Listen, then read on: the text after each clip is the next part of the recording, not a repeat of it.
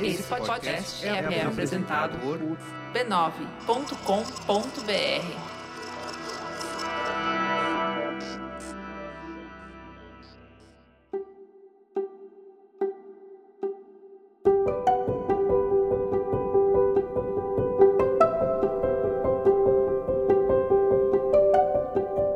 Eu lhe dou as boas-vindas ao Autoconsciente, um podcast que fala de vida interior e ajuda você a se entender melhor. Eu sou Regina Gianetti, instrutora de Mindfulness, a sua repórter da alma, compartilhando reflexões e ações para uma vida com mais autoconsciência. A minha intenção é que ao terminar um episódio, você se sinta melhor do que quando começou.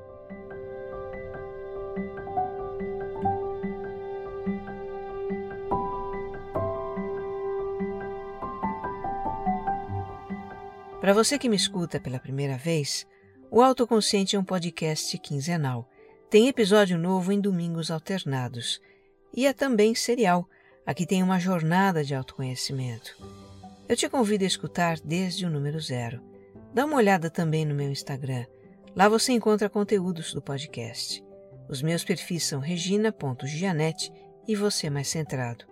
E se você gostar do que vai ouvir aqui, Compartilha nas suas redes sociais e grupos de mensagens. Vamos espalhar boas vibrações por aí.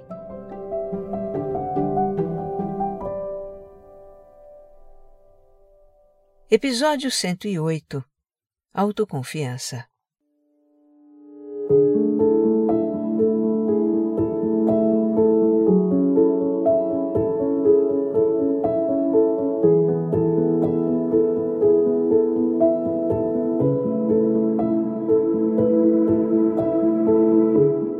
estou acompanhando o momento do meu filho Daniel e da namorada dele, a Mari. Os dois acabam de se formar em psicologia e estão fazendo os primeiros movimentos da carreira, contatos, buscando oportunidades, realizando seus primeiros atendimentos como profissionais. Vendo isso acontecer, eu me lembrei dos meus tempos de recém-formada em jornalismo, do meu primeiro emprego e de outros começos e recomeços que eu tive na vida. E tudo isso me remeteu à questão da autoconfiança. É tão importante a gente confiar na gente mesma para começar uma nova etapa da vida, não é? E não é só isso. A autoconfiança é o alicerce sobre o qual a gente constrói a nossa vida em todos os aspectos.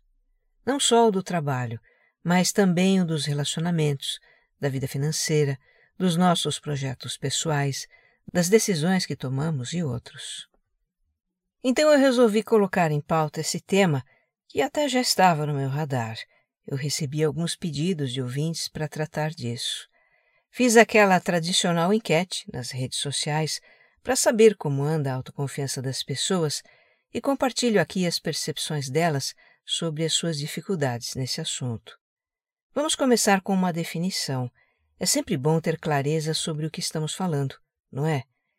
Eu recorri ao livro Inteligência Emocional, do psicólogo e escritor americano Daniel Goleman, para levantar essa definição. A autoconfiança é um dos 24 componentes da inteligência emocional e é um dos mais fundamentais. Bem, o conceito é autoexplicativo, né? Autoconfiança é confiar em si mesmo. Mas o Goleman lista indicadores da autoconfiança que são muito esclarecedores. Segundo ele, uma pessoa autoconfiante conhece suas habilidades, sabe do que é capaz e do que não é. Ela tem disposição para assumir desafios, ela expressa suas opiniões e se sente segura de ser quem é. Eu achei importante trazer esses indicadores para a gente ter em mente o que uma pessoa autoconfiante faz e sente, e não o que ela aparenta ser. Para mim, os dois primeiros indicadores, em especial, são muito significativos.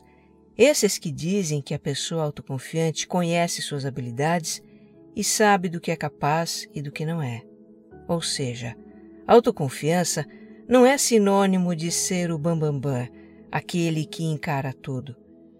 Autoconfiança tem a ver com autoconsciência, tem a ver com saber quem somos e saber o que podemos e não podemos. Autoconfiança também não é uma coisa monolítica, tipo ou somos ou não somos. Na verdade, somos autoconfiantes para algumas coisas e para outras não. Então, neste episódio, vamos explorar o que nos impede de ser autoconfiantes em certas situações da vida e visualizar caminhos para fortalecer a confiança em nós mesmos.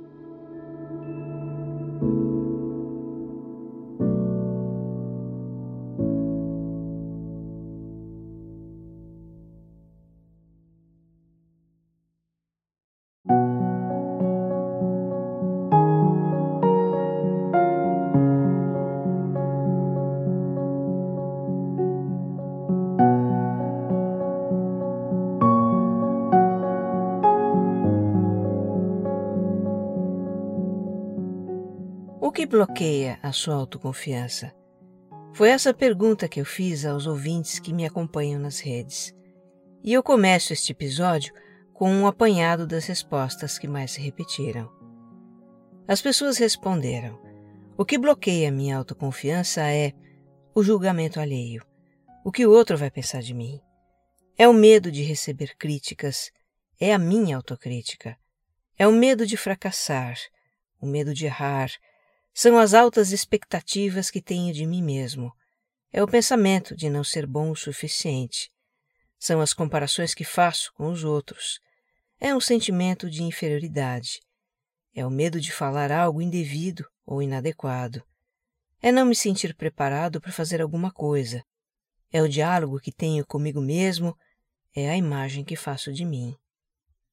As pessoas reconhecem esses bloqueios, o que já é um ótimo começo eu observei que a maioria dos bloqueios citados são causas secundárias da falta de autoconfiança.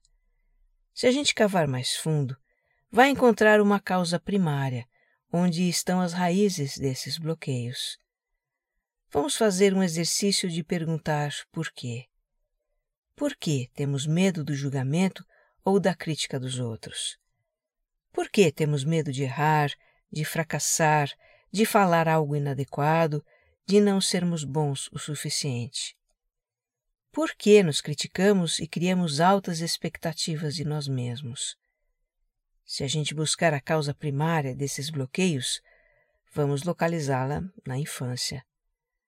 Uma vez mais, vamos falar de experiências que tivemos nessa fase da vida.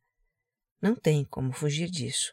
É na infância que começa a se estruturar o nosso ego, que se criam as nossas crenças fundamentais. E essas crenças vão influenciar o nosso modo de interpretar as situações da vida e vão também criar certos bloqueios. Ter recebido uma educação rígida, em que nós fomos muito corrigidos ou punidos pelos nossos comportamentos, erros, maus resultados. Ou uma educação muito protetora, de pais que não queriam que a gente sofresse e não nos deixaram experimentar, correr riscos controlados, aprender com as nossas cabeçadas. E ainda ter vivenciado situações em que nos sentimos desaprovados, em que nos sentimos diminuídos ou inferiorizados ante outras pessoas, em que nos sentimos terrivelmente culpados por algo que fizemos ou deixamos de fazer. Todas essas são situações que podem nos levar a criar crenças que abalam a nossa autoconfiança. Para ilustrar isso, temos aqui alguns comentários de pessoas que contribuíram para este episódio. A Andrea tem, com alguma frequência, contato com estrangeiros no trabalho e fica muito nervosa quando precisa falar inglês.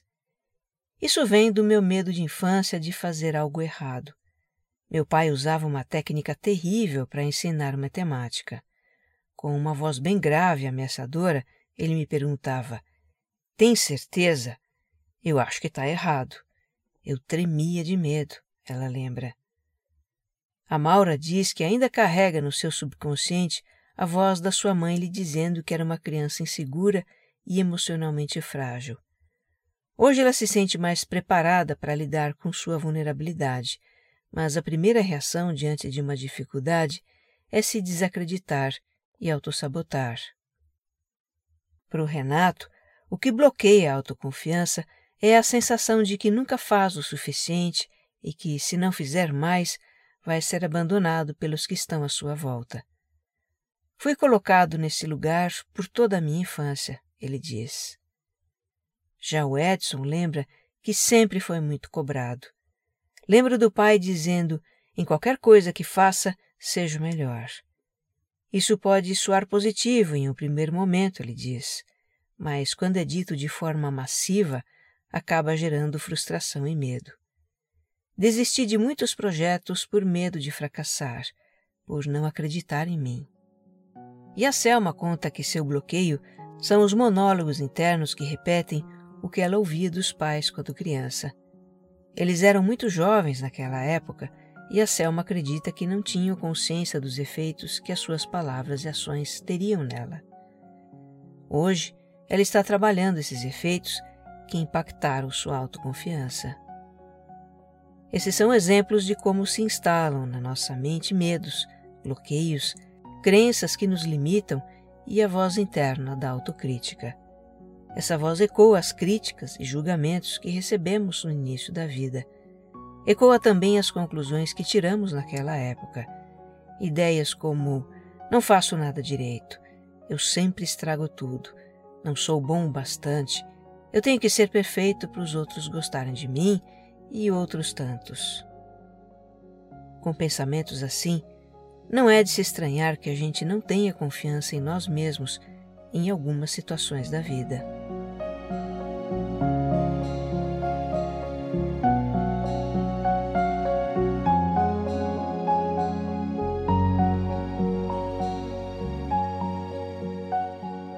As crenças que nós formamos no início da vida, que fragilizam o nosso ego e criam bloqueios à autoconfiança, essas crenças são bastante amplificadas pela cultura dos nossos tempos.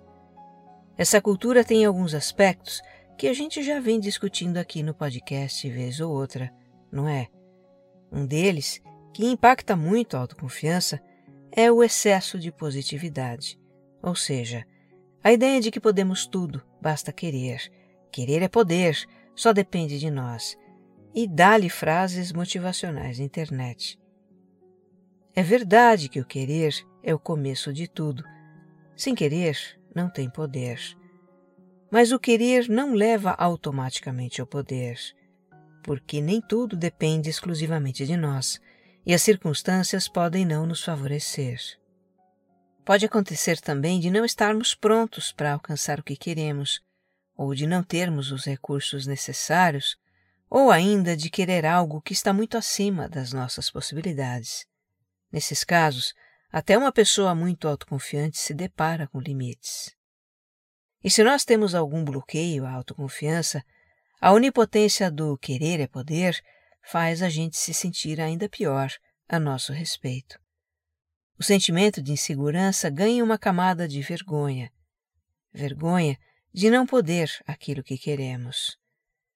A gente não deveria se envergonhar por ter bloqueios, mas infelizmente é o que acontece devido à cultura do excesso de positividade.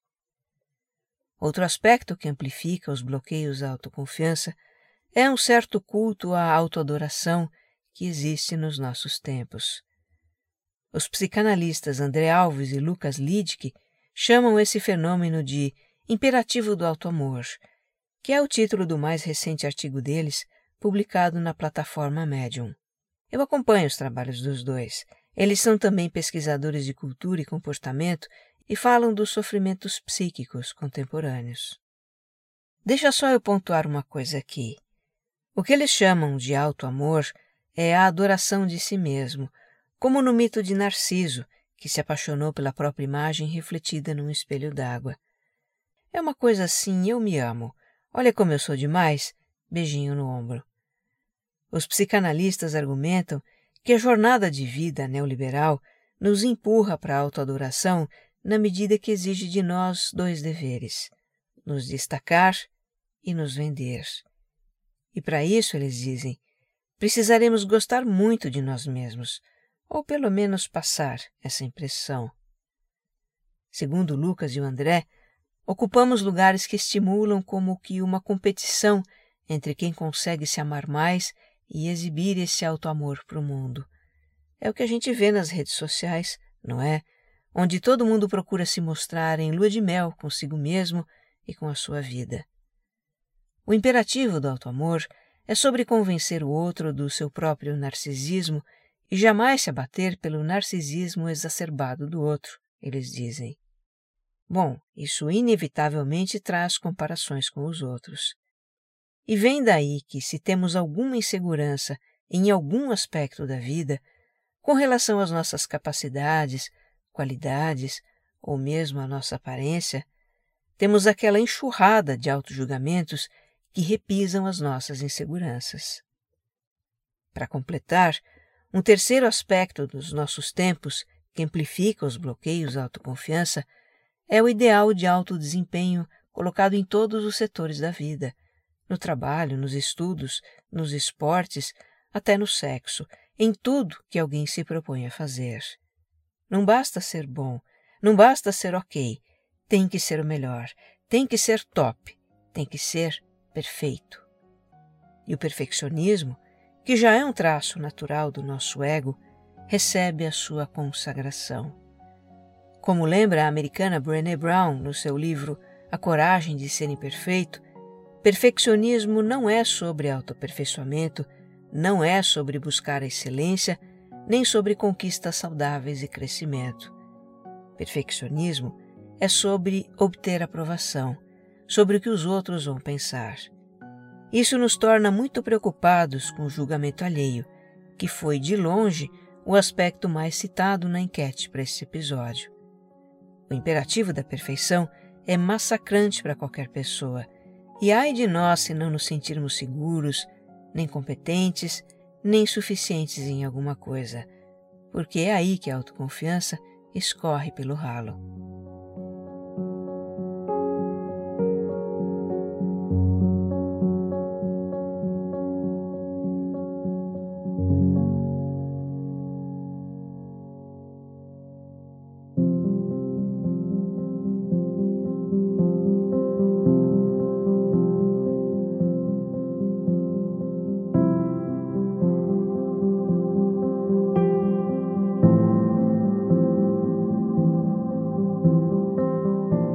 Agora vou comentar alguns depoimentos dados para este episódio.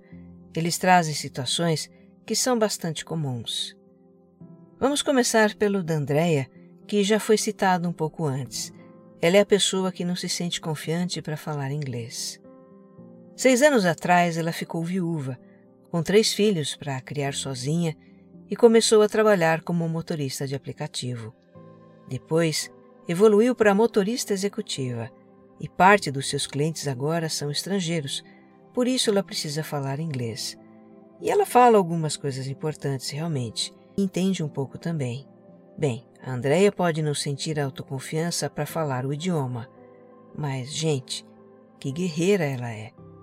Precisa ter muita autoconfiança para encarar o sustento de três filhos depois de ficar viúva.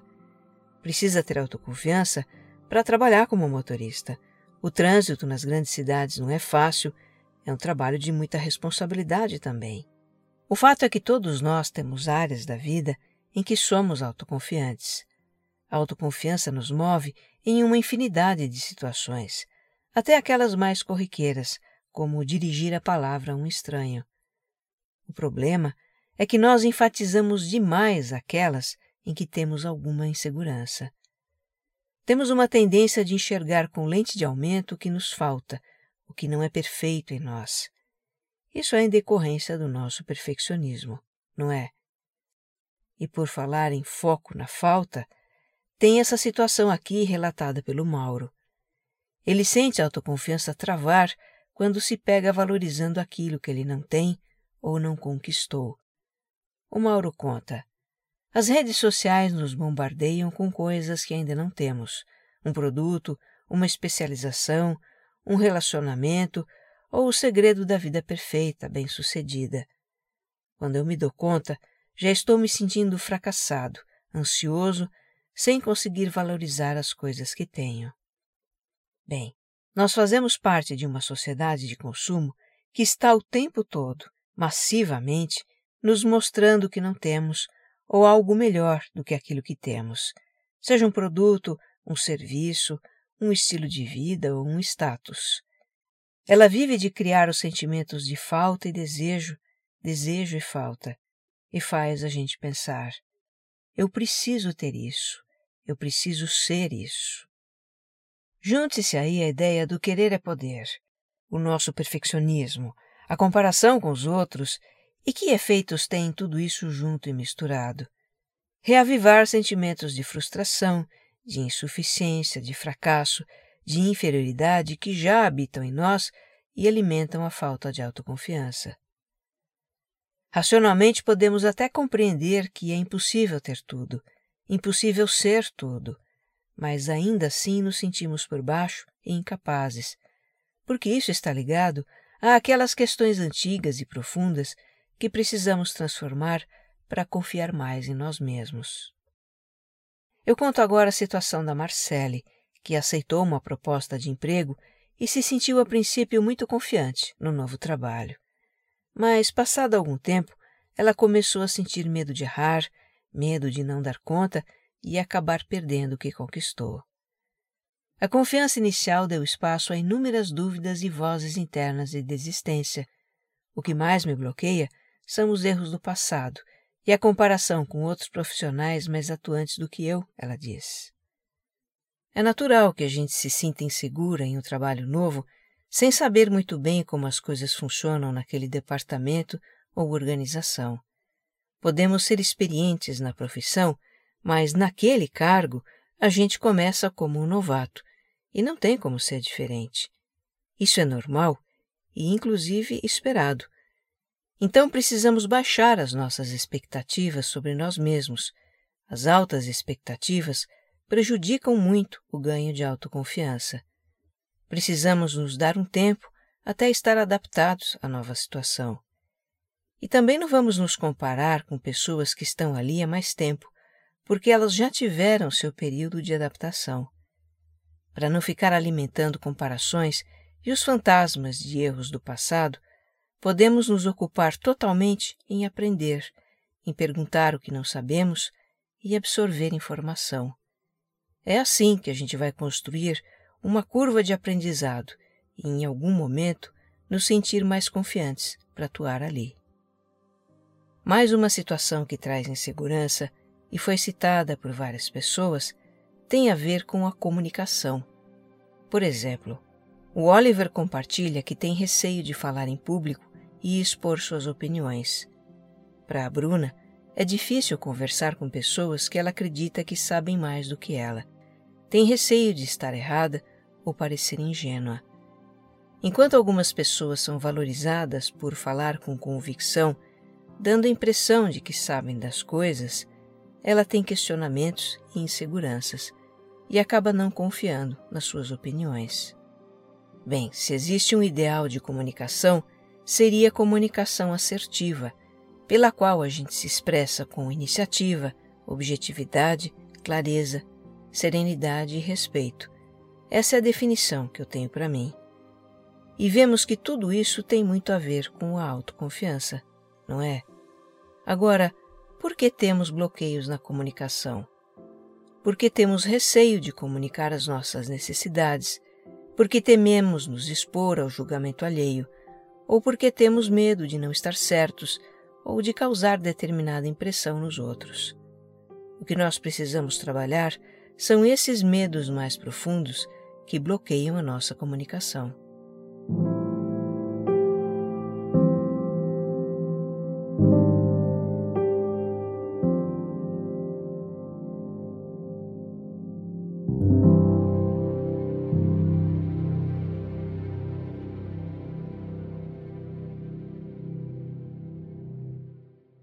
Eu encerro este episódio com um resumo do que a gente explorou. E também deixo indicações de episódios anteriores que aprofundam questões mencionadas aqui só de passagem. Como você possivelmente percebeu, a falta de autoconfiança é um tema que se conecta com muitos outros. Mesmo que já tenha escutado esses episódios, eles estão listados na descrição deste, tá? Escute novamente, porque agora será uma escuta sob o prisma das dificuldades com autoconfiança. Então, resumindo, Os bloqueios à nossa autoconfiança têm raízes profundas em vivências que a gente teve principalmente na infância e na adolescência também. Foram experiências de que às vezes a gente nem se lembra, mas de qualquer forma deixaram em nós inseguranças, medo de errar, de parecermos inadequados, deixaram uma grande preocupação com o julgamento alheio, a autocrítica severa, uma autocobrança implacável que nos leva a exigir muito de nós e criar altas expectativas dos nossos resultados. Para você entender mais sobre como as experiências emocionais difíceis da infância influenciam a vida adulta, eu super recomendo a escuta dos episódios 74 e 75, Acolhendo a Nossa Criança Interior. E como é bastante comum que a gente carregue sentimentos de culpa, mágoa e raiva das nossas vivências passadas, da infância, escute também os episódios 67, Culpa, 68, Sobre Perdoar-se, e 69, Sobre Perdoar ao Outro. O perdão dissolve as amarras que nos prendem a eventos passados. Precisamos perdoar a nós mesmos, aos nossos pais e outras pessoas que nos feriram para podermos seguir em frente, mais confiantes. Voltando ao resumo, os bloqueios à autoconfiança criados no início da vida são amplificados pela cultura dos nossos tempos. Exploramos aqui três aspectos dessa cultura: o excesso de positividade, baseado na ideia de que querer é poder, só depende de nós. A autoadoração narcísica, que nos coloca na cruel armadilha das comparações com os outros. E o culto ao alto desempenho, que exacerba o perfeccionismo e nos torna carrascos de nós mesmos. Temos no autoconsciente vários episódios que podem ajudar você a pegar mais leve consigo mesmo. O 34, quando nos comparamos aos outros. O 35, esse nosso desejo de aprovação. O 43, quando nos cobramos demais. O 45 e o 46 são para pacificar a voz interna da autocrítica. O 47 é sobre o poder da autoaceitação. E o 92 e o 94 falam de autocompaixão, um bálsamo para o mal-estar que sentimos conosco mesmos. Olha, Todos nós temos áreas ou situações da vida em que não somos autoconfiantes. Até mesmo pessoas que aparentam total autoconfiança têm lá as suas inseguranças. No fundo, no fundo, o que conta não é o que aparentamos para os outros, mas como nos sentimos com relação a nós mesmos. A autoconfiança vem de um lugar em que nos conhecemos, em que temos consciência das nossas habilidades e capacidades e também dos nossos limites. A autoconfiança tem a ver com permitir-se experimentar, cometer erros, aprender, nos desenvolver. Tem a ver com nos permitir ser a gente mesma. Que você esteja bem. Um abraço.